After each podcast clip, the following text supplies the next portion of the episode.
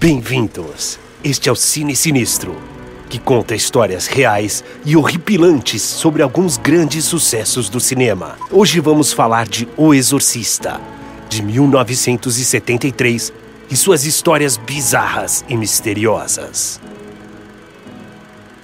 O autor do livro e do filme, William Peter Blatty, se inspirou em uma notícia de 1949 de um exorcismo real de Robbie Mannheim, de 14 anos, que teria sido possuído depois que brincou com uma tábua de Ouija.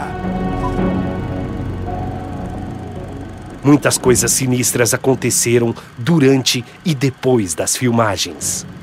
O set onde foi rodado a maior parte das cenas do longa pegou fogo. O único lugar que ficou intacto foi o quarto da menina Reagan, que foi possuída pelo demônio. Além disso, a casa onde filmavam as externas do longa demorou mais de 30 anos para ser alugada. Tudo por causa do medo de uma maldição.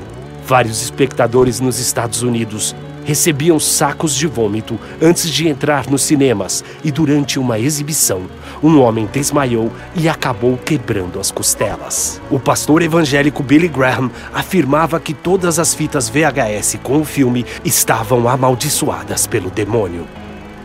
Quem a comprasse corria sérios riscos de ser possuído.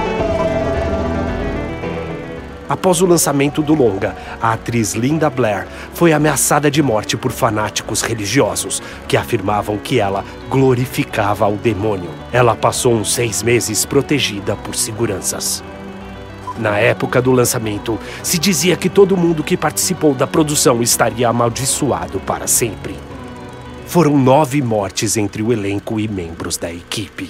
O personagem do ator Jack McGowan foi o primeiro a morrer na história, despencando da escadaria.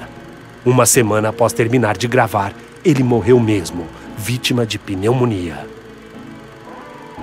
A atriz Vasiliki Malharos, que viveu a mãe do padre Carras, também morreu e nem chegou a ver o filme terminado.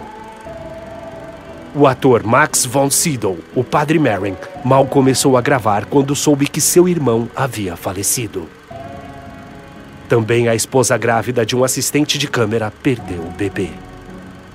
O homem que refrigerava o quarto onde aconteceu as cenas de possessão também morreu de maneira inexplicável durante a produção.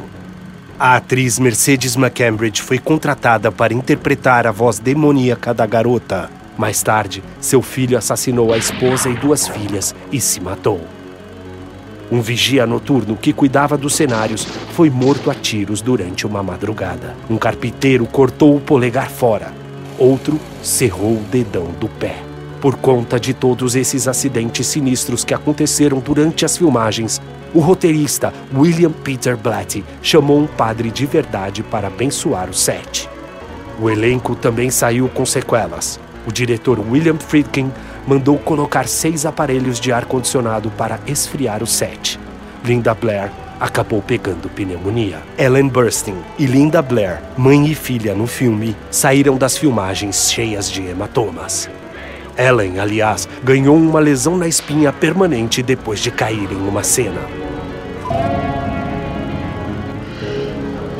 Para reproduzir os terríveis gemidos de Reagan, foram gravados os ruídos estridentes de porcos sendo mortos no abatedouro.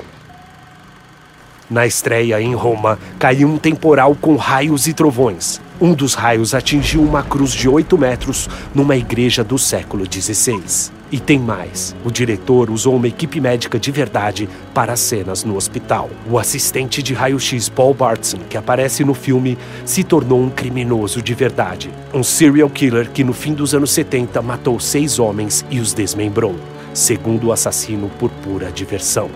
Às vezes os fatos são mais apavorantes que a ficção. Assine o canal para conhecer outras histórias assustadoras por trás das câmeras de cinema, aqui no Cine Sinistro.